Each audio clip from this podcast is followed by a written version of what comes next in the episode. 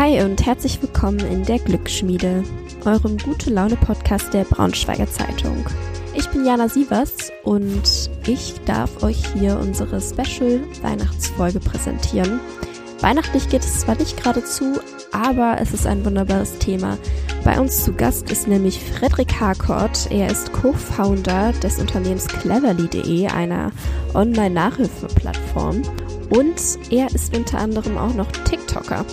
Mit seinen TikTok-Videos hat er zu Zeiten der Covid-Pandemie auf sich aufmerksam gemacht. Er ging einfach auf fremde Leute auf der Straße zu und fragte sie, ob sie glücklich sind und warum.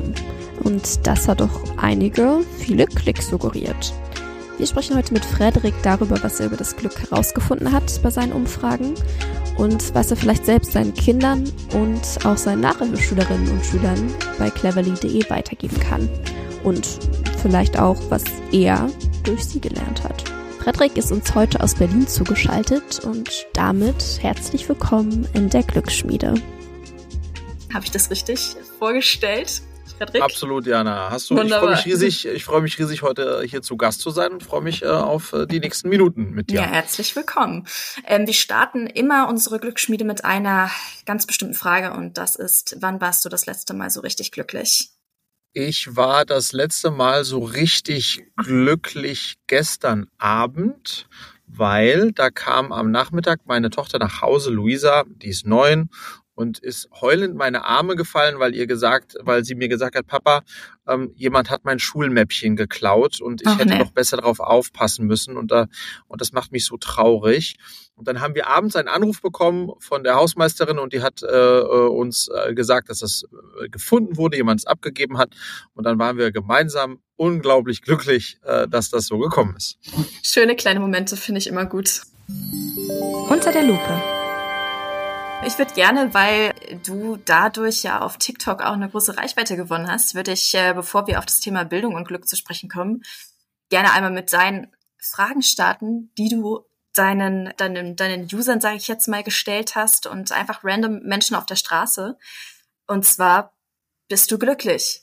Ja, ich bin, ähm, ich bin glücklich. Ähm, äh, oder vielleicht, wenn du erlaubst, äh, noch einen kleinen Schritt zurück, bevor ich dir die Frage natürlich total gerne beantworte. Ich habe vor anderthalb Jahren so in den Ausläufern der Pandemie habe ich das Gefühl gehabt, dass wir in Deutschland alle doch sehr unglücklich sind ähm, und es nicht so viele glückliche Menschen gibt. Und dann habe ich eines Morgens gesagt, weißt du was, ich mache mich jetzt mal auf die Suche nach den glücklichen Menschen, die muss es doch geben und habe mir einfach mein Handy geschnappt und bei einem Spaziergang mit meinem Hund ähm, habe ich einen gelben Müllabfuhrwagen gesehen und einen Fahrer da drin, der hörte ganz laut Kalkbrennermusik. Die Sonne ging auf und der sah zumindest von außen sehr glücklich aus und dachte ich, das könnte der perfekte Erste sein und bin dann, habt ihr die Tür geklopft, der hat die Tür aufgemacht und ich sage, darf ich Ihnen eine Frage Und so, ja, was denn? Berliner. Sind Sie glücklich? Und dann sagt er, ja, ich bin richtig glücklich. Und dann sage ich, oh wow, warum sind Sie denn glücklich? Und dann sagt er, ich habe die tollste Frau der Welt, eine wunderbare Tochter. Ich liebe, was ich mache und ich habe einen tollen Freundeskreis. Ich bin richtig glücklich. Und dann habe ich ihn gefragt, ähm, was er denn empfehlen würde, Menschen, die es vielleicht ein bisschen schwer haben, glücklich zu sein. Ähm, und dann meinte er zu mir, hm, dass man sich eigentlich über die kleinen Dinge des Lebens freuen hm. sollte, was er versucht zu tun, dass er gesund ist, dass er Menschen hat, die ihn lieben und dass äh, das eigentlich auch schon reicht. Und dann bin ich weggegangen, dann habe ich, äh, hab ich ihn verabschiedet, habe ausgemacht und dachte, wow, hat das mich glücklich gemacht. Und das war der Anfang äh, von meiner großen Reihe, wenn du so möchtest. Ähm, und insofern, wenn du mich fragst, geht's mir ganz ähnlich. Ich ähm, bin sehr dankbar dafür, gesund zu sein, äh, Menschen um mich zu haben, die mich lieben und einen Job äh, äh, in meinem Falle, in dem ich sehr aufgehe. Ähm, und das sind so die Komponenten, die mich, die mich tatsächlich glücklich machen. Mhm. Ähm, ist das denn, ähm, war das so ein Schlüsselmoment irgendwie für dich, als du den das erste Mal interviewt hast? Also ist dir erst da klar geworden, ey, es braucht gar nicht so viel, um glücklich zu sein? das ist jetzt nicht unbedingt was an etwas Materiellem festgemacht ist? Oder würdest du eher sagen, ey, das hatte ich eigentlich schon vorher und ich wollte jetzt einmal rausfinden, was um mich herum so passiert? Also es war ein Schlüsselmoment, aber in, einer anderen, in, in einem anderen Zusammenhang. Es war für mich der Schlüssel, also es hat mich sehr viel Mut gekostet, einen Wildfremden diese einfache Frage zu stellen, die aber gar nicht so einfach ist. Mhm. Wenn man die sich mal selbst stellt und dann war, war es ein Schlüsselmoment, weil ich dann gemerkt habe, oh wow, äh, ist gar nicht so schwer, äh, Menschen das zu fragen. Und deswegen, und dann habe ich so ein tolles Feedback bekommen, deswegen habe ich dann weiter gefragt. Aber wirklich herausgefunden, dass es wenig braucht, habe ich erst vielleicht nach 15, 20, 30 Gesprächen oder Fragen, weil dann hat sich für mich so ein Muster eigentlich gebildet, weil ich habe natürlich auch Menschen getroffen, die gesagt haben, ich bin nicht glücklich.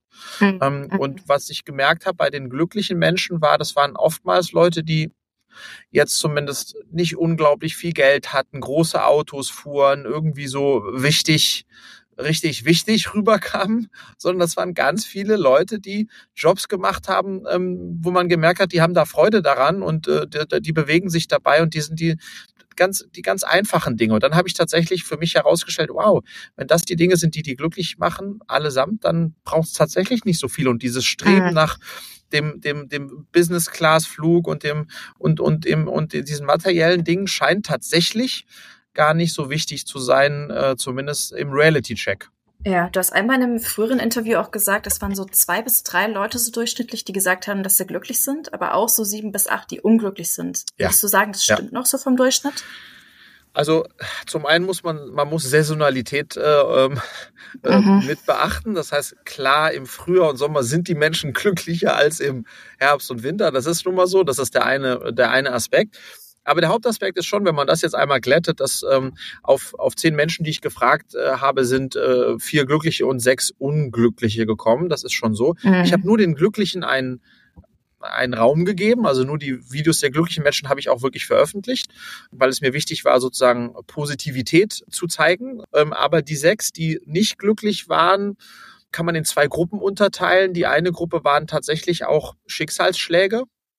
Was sind ähm, zum Beispiel? Nicht, ja, da hast du zum Beispiel der Tod ähm, eines äh, Menschen, den der oder diejenige sehr geliebt hat, Krankheitsthemen, ähm, vielleicht aber auch ähm, Kündigung im Job, also so diese Themen. Und das ist ja total nachvollziehbar, dass man in diesen Phasen nicht glücklich ist.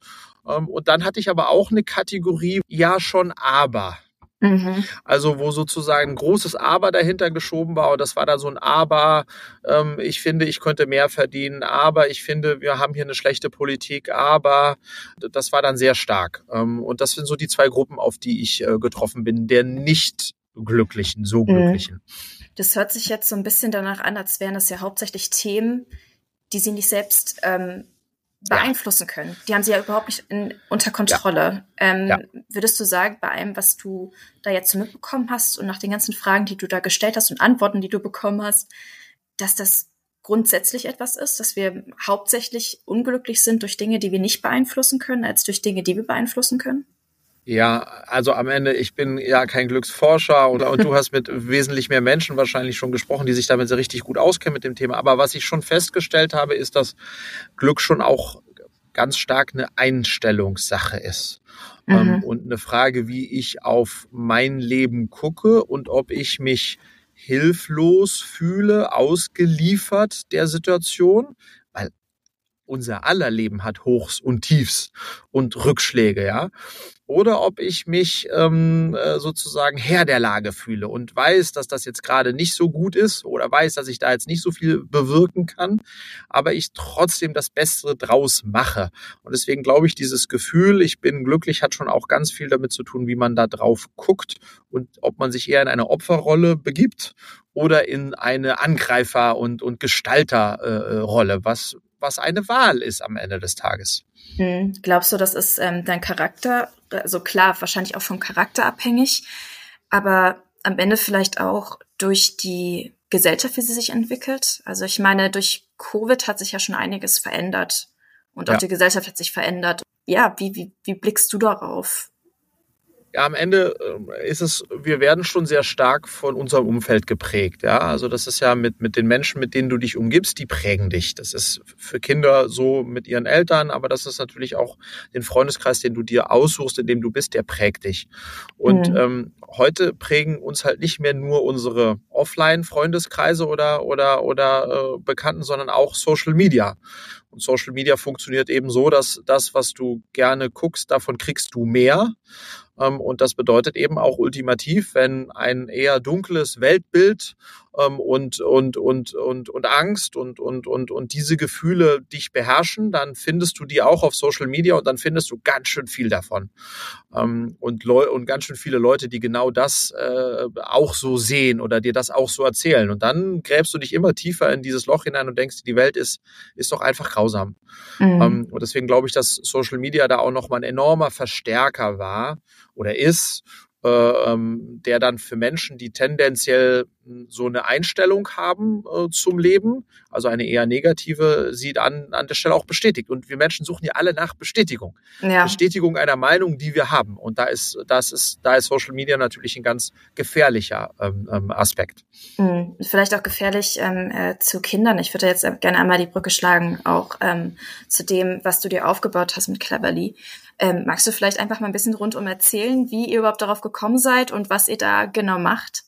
Total gerne. Ja, also ähm, Cleverly ähm, äh, ist äh, die zweite Gründung, die ich mit meiner Frau Julia gemeinsam gemacht habe. Jetzt vor drei Jahren haben wir das, haben wir Cleverly gegründet und so wirklich aus der eigenen Not heraus. Wir haben zwei Töchter, die sind sieben und neun und als äh, unsere älteste Tochter Luisa eingeschult wurde 2019, äh, haben wir festgestellt, oh Backe, zwischen meiner Ausschulung 99 ähm, und Luisas Einschulung in diesen 20 Jahren war in der Welt so viel passiert, aber in der Schule so wenig.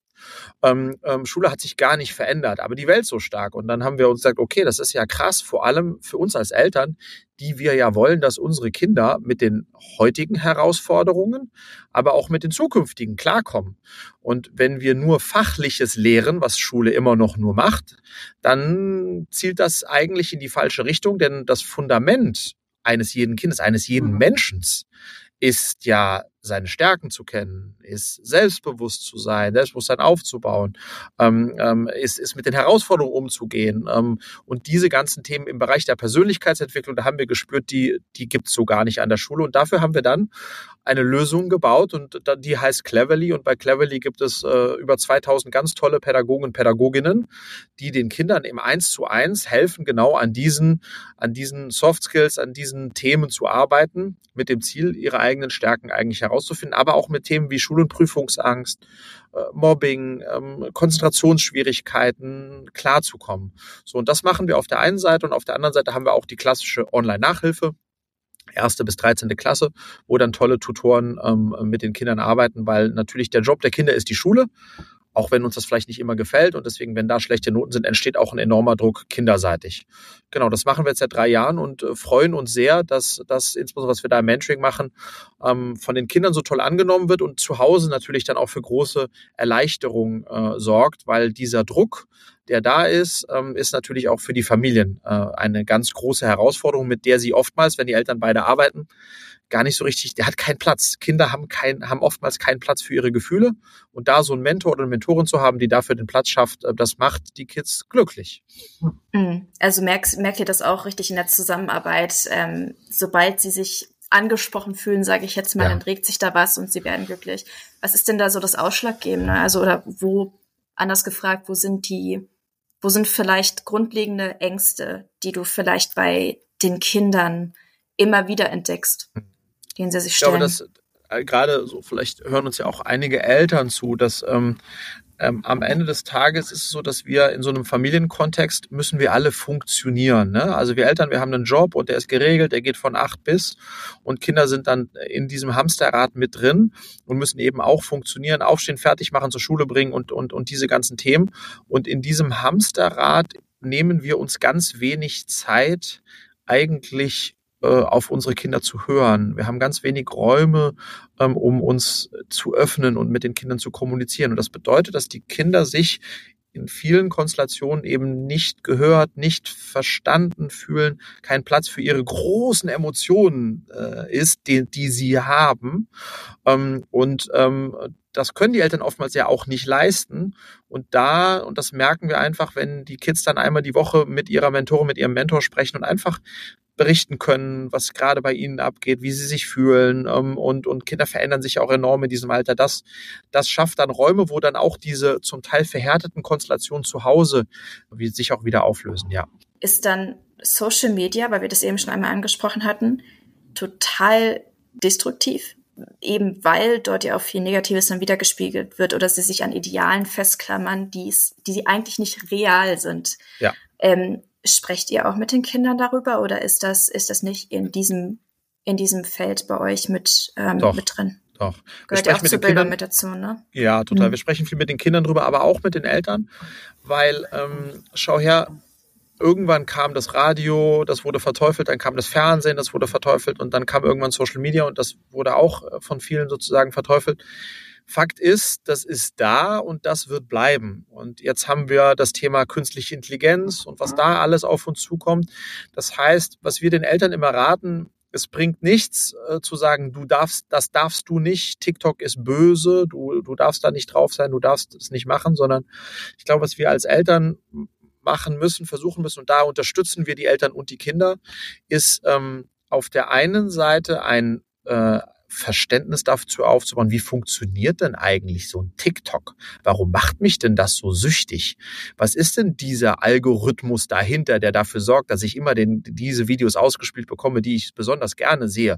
Und was will denn der, der das macht, eigentlich damit erreichen? Also wirklich sozusagen Verständnis schaffen für das System hinter diesem Phänomen, also aufzuklären, das kann man aber nur, wenn man sich auch selbst damit beschäftigt. Wenn man als Vater nie auf TikTok war und sagt, das ist böse, das darfst du nicht, ne, merkst du, das, das geht zu kurz. Und das Zweite, der größte Schutz vor zu viel Konsum, ob das äh, Social Media Konsum ist oder Fernsehkonsum ist oder, oder Zocken ist, ist am Ende ein gestärktes Selbstbewusstsein. Wenn die Kinder wissen, was sie können und wenn sie für sich selbst einstehen können, wenn sie selbstbestimmt sind, dann wissen sie auch, zu viel davon tut mir nicht gut. Und deswegen ist das Beste, was wir Eltern machen können, ist tatsächlich in das Selbstbewusstsein, das Selbstvertrauen unserer Kinder zu investieren. Und das machen wir natürlich ganz proaktiv bei Cleverly. Und insofern hat das dann auch einen Impact auf die Frage, wie viel Handy ist denn zu viel Handy und, ähm, und, und, und, und inwiefern sollte ich das vielleicht doch ein bisschen, bisschen dosieren. Aber wir müssen das, man muss es gut erklären. Wenn man es einfach nur verbietet, ähm, dann fruchtet das nicht.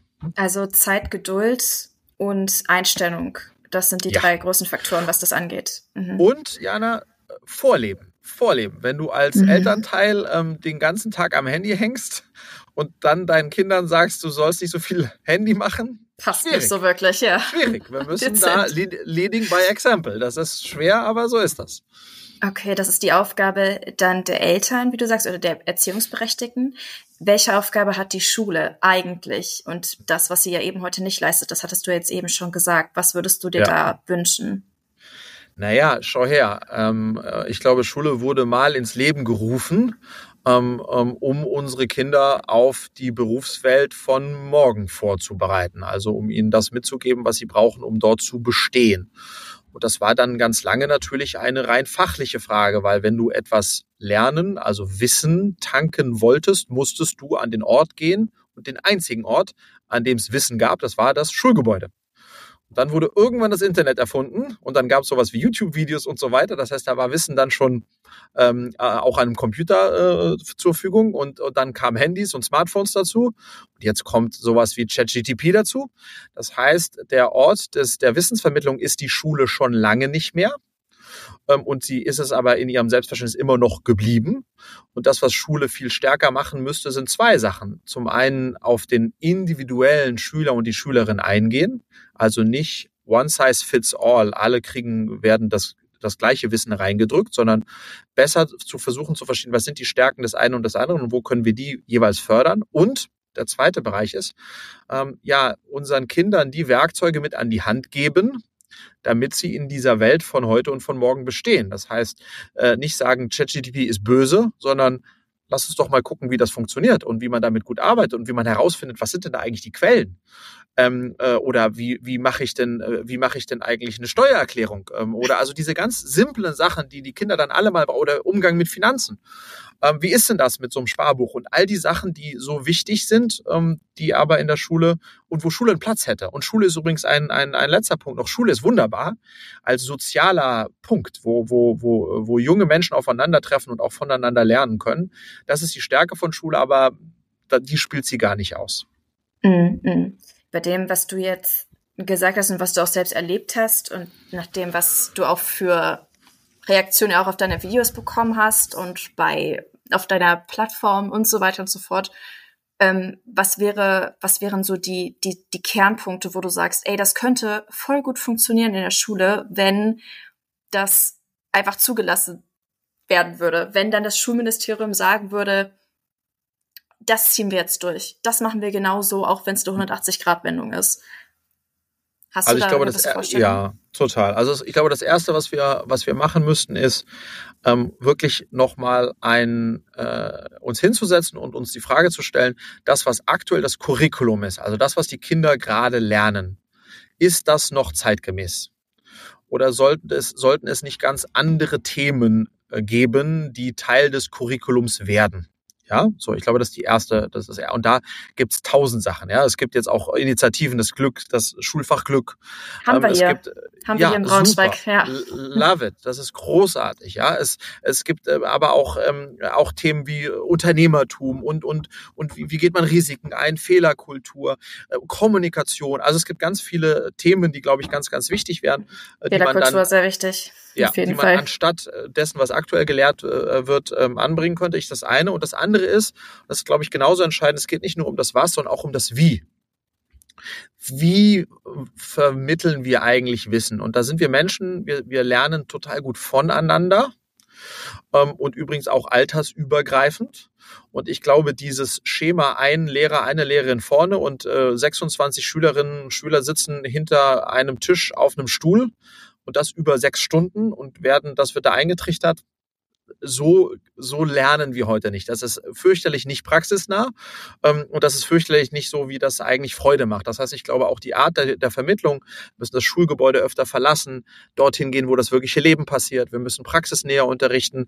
Wir müssen auch nicht in diesen Jahrgangsstufen denken ähm, und sagen, alle Erstklässler zusammen, alles über einen Kamm scheren. Ich glaube, die können sehr gut voneinander lernen. Und am Ende des Tages, glaube ich, ist auch ganz wichtig, dann früh nach so einer, wenn du so möchtest, Grundausbildung in der Grundschule auch anfangen zu verstehen, nicht alle sind perfekt in Mathe und müssen das auch nicht sein. Sondern wenn man sein Talent woanders hat, dann mehr in Richtung dieser Stärken arbeiten und nicht auf Teufel komm raus bis zur zwölften Klasse alles durchziehen müssen. Ich glaube, das ist auch, äh, das ist auch ganz wichtig. Dann habe ich jetzt ein total Flashback, total, was Mathe angeht. Also ne, ist ja nicht erst seit gestern so. Also all das, all das, was du jetzt schon geschildert hast, dass man sich da oft fragt und oft mit ähm, Fragezeichen auch in der Schulbank saß und so dachte, warum mache ich das hier? Was, was gibt mir das mit fürs Leben? Ist es nicht komplette Zeitverschwendung? Und vielleicht auch gerade auch durch die Gespräche, die ich bisher geführt habe und auch mit Schulklassen geführt habe. Ich war in mehreren Schulen unterwegs, in, bei mehreren Schulformen und habe mich da mit Schülerinnen und Schülern unterhalten, dass da extrem viele Ängste sind. Ob das jetzt wirtschaftlich ist, ob das ähm, auch das die Angst davor ist, etwas zu verpassen.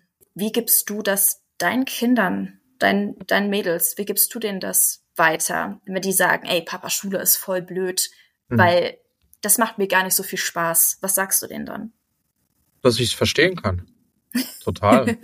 ja. Und dass mir Schule auch keinen Spaß gemacht hat. Und ähm, ich glaube, das ist ganz wichtig. Wir müssen, wir müssen uns da ehrlich machen unseren Kindern gegenüber. Ja, also die Herausforderung ist, wir haben ganz viele Kinder bei uns, die den Mangels an Lernmotivation. Die haben keinen Bock zu lernen und die haben keinen Bock auf Schule. Und weißt du was, Jana, ich verstehe das total. Denn das, was da in der Schule passiert und was sie in der Schule lernen müssen, hat so wenig mit ihrer Lebensrealität zu tun, faktisch.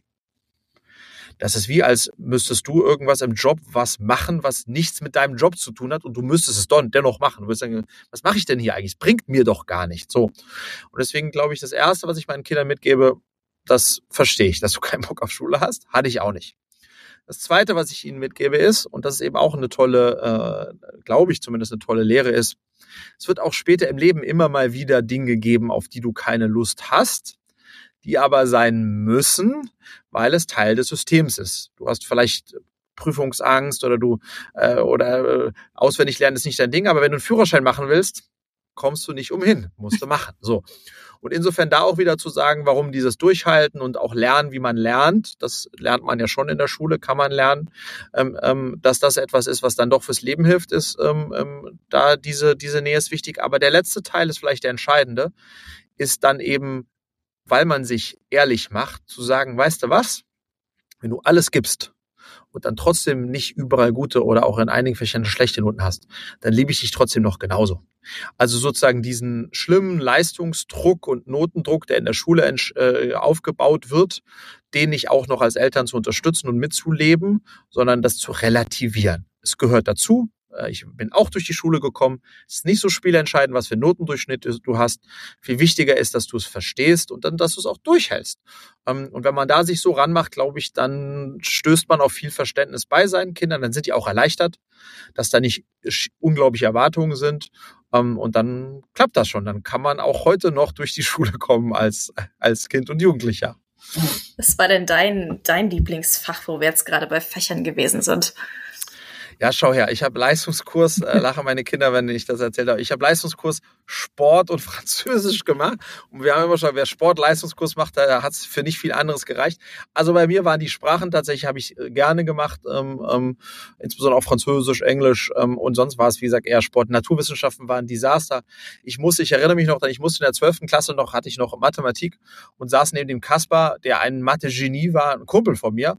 Und wir haben eigentlich beide gelitten, weil er war total unterfordert, ob des Stoffes und wollte so viel mehr und ich war und ich habe gelitten, weil ich war total überfordert ob des Stoffes und da sitzen wir gemeinsam in der Reihe drei und sagen so ne Scheiße weder für dich noch Entschuldigung weder für dich noch für mich ähm, ist das hier gut, ähm, aber wir müssen es beide machen und ähm, und das ist so eine Erinnerung, die ich habe da in der Zeit du musst dir vorstellen, wir verbringen viele tausend Stunden auch noch in der Oberstufe, ja, über 3000 Stunden noch in der Oberstufe.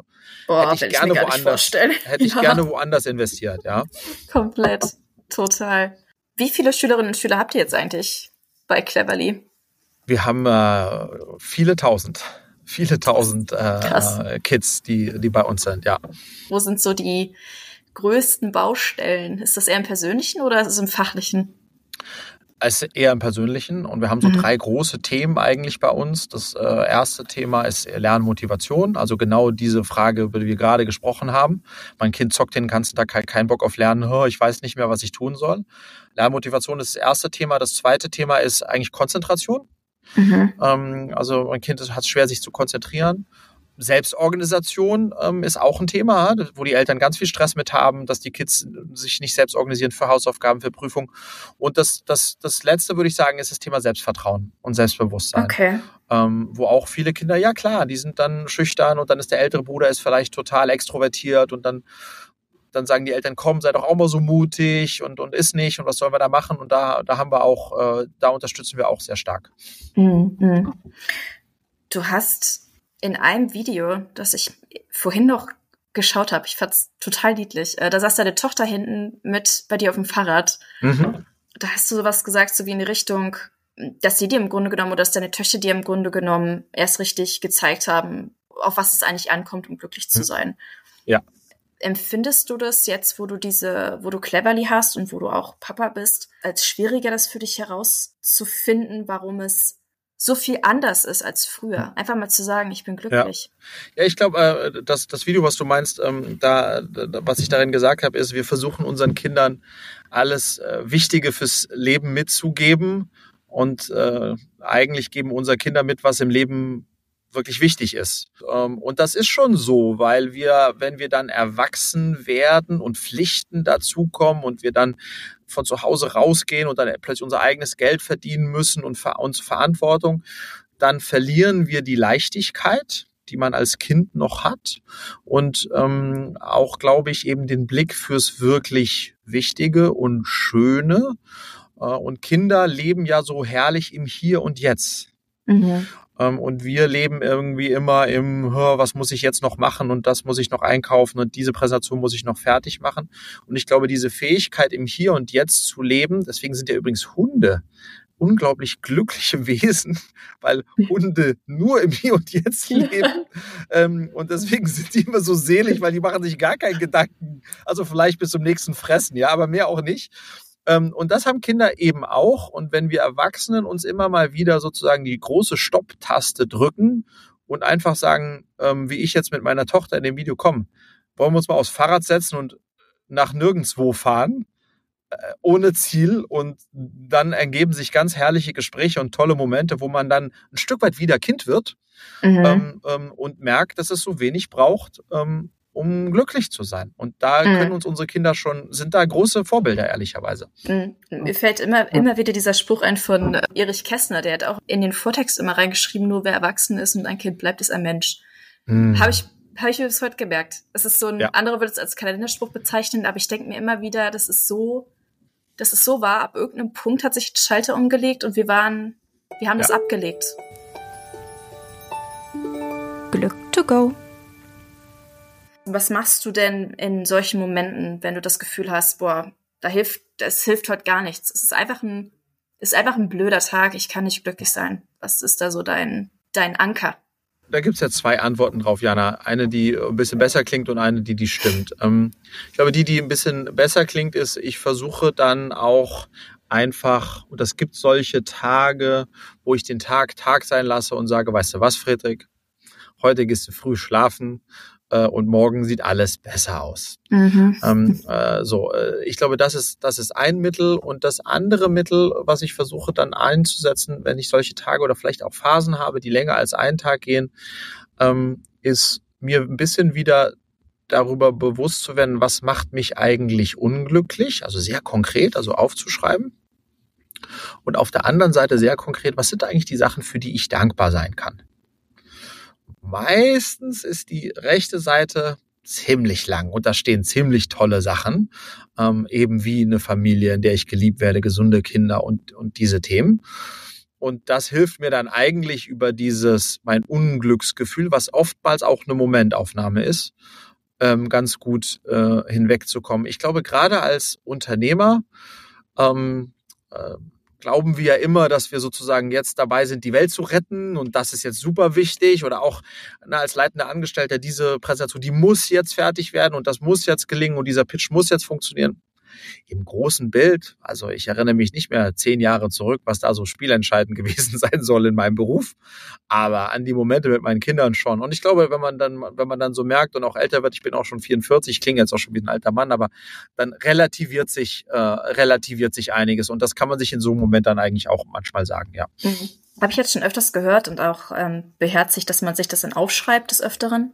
Mhm. Du hast jetzt noch hinzugefügt, dass man sich aber vorher aufschreibt, was einen unglücklich macht.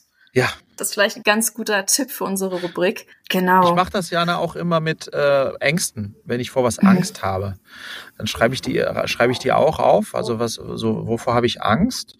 Und dann versuche ich das durchzuspielen. Ähm, was könnte denn im schlimmsten Falle, was würde das denn bedeuten, wenn das genau so kommt? Und dann, wenn ich das so runterschreibe, ich, boah, so tragisch ist ja gar nicht. Dann hat das halt nicht geklappt. Aber ich bin immer noch da. Ich habe immer noch beide Beine. Ich kann immer noch wieder aufstehen. Also das ist sozusagen dieses Worst-Case-Szenario, was einem Angst macht, auch einfach mal zu verschriftlichen, ähm, hilft auch in so einem Falle ganz, äh, ganz stark, ja. Mhm. Ähm, wenn du so die letzten Jahre rekapitulierst, du hast dieses Format geschaffen, du hast Cleverly geschaffen, du bist Papa geworden. Bist du glücklicher, als du es vorher, vorher warst? Und warum? Ich glaube, du hast das wundervoll vorhin gesagt, dass wir alle eigentlich wissentlich oder unwissentlich auf der Suche nach dem wie auf der Wiedersuche, Wiederfinden auf dem Kind nach uns sind. Ähm, und ähm, ich würde sagen, dass ich ähm, heute auf jeden Fall glücklicher bin als vor zehn Jahren, aber weniger aus den, sage ich mal, Ergebnissen oder, oder Projekten, die, weil ich die jetzt dann so gebaut habe, wie ich die gebaut habe, sondern ähm, weil man, weil ich schon mit zunehmendem Alter und zunehmender Erfahrungen selbst reflektierter geworden bin, mich besser kennengelernt habe, meine eigenen Stärken und Schwächen und die auch mehr akzeptiere, zu denen stehe. Ähm, und das ist eigentlich dann wiederum dieses berühmte Fundament, ähm, auf dem man dann glücklicher ist, als wenn man noch so suchend und unsicher ist, was ich mit Anfang 20, Anfang 30 noch total war. Ich habe nicht, noch nicht so richtig meinen Platz gefunden. Und ich glaube, da müssen wir auch den Kindern und Jugendlichen, auch als Eltern, den Raum und den Platz geben, die Zeit geben, dass auch diese Suche ähm, und das ewige Lernen auch äh, durchlaufen zu dürfen. Mhm. Ähm, denn das haben wir alle auch gemacht oder machen das ja immer noch. Mhm. Was, was gibst du denn deinen Kindern und auch deinen Schützlingen bei Cleverly mit, was du heute weißt und was du früher gerne gewusst hättest als Kind, um glücklicher zu sein? Dass jeder von uns eine Superpower hat. Jeder, mindestens eine. Und dass es lohnt, nach der zu suchen. Und wenn man sie gefunden hat, es lohnt, damit zu arbeiten. Und die auszubauen. Ähm, und äh, denn wenn man seine Stärken kennt und, und, und die dann einsetzt, dann fühlt sich das total toll an. Und auch zu denen zu stehen. Es gibt nämlich ganz viele Kinder, die können was richtig gut und schämen sich fast dafür, weil die nicht angeberisch sein wollen oder weil mhm. die äh, nicht vielleicht besser sein wollen als irgend. Und das ist all das sozusagen doch. Du hast eine Stärke, mindestens eine, und sei stolz darauf ähm, und bau die aus. Ähm, das würde ich, das versuche ich heute äh, mitzugeben. Und was ist deine Stärke, deine super, super Power? Ich glaube, ich habe äh, grenzenlosen Optimismus. Ich bin einfach, äh, ich glaube an das Gute äh, in der Welt und im Menschen und, und im Leben. Das ist auf jeden Fall eine meiner Superpowers. Und ähm, ich liebe, ich liebe Menschen, ich liebe Kommunikation, ich liebe es, äh, in den Austausch zu gehen und ähm, und das ist auch eine Stärke von mir, ähm, die mir Freude macht. Äh, da, uns macht mir Freude, damit zu spielen. Auf jeden Fall vielen, vielen Dank, dass du bei uns reingeschaut hast. Ähm, ich hätte dich jetzt noch richtig viel fragen können, aber ich denke, unsere Hörerinnen und Hörer können ja auch nochmal darauf reagieren und ähm, vielleicht klappt es ja doch noch ein zweites Mal, dass wir dich hier zu Besuch haben. Würde mich sehr freuen, Jana. Ja, hat, hat, mir, total. Hat mich, wohl, hat mich wohlgefühlt bei euch äh, in der Glücksschmiede und ja, äh, freue mich auf äh, ein Wiedersehen bei Gelegenheit. Ja, würde mich auch sehr freuen. Vielen Dank. Bis dahin. Tschüss, tschüss.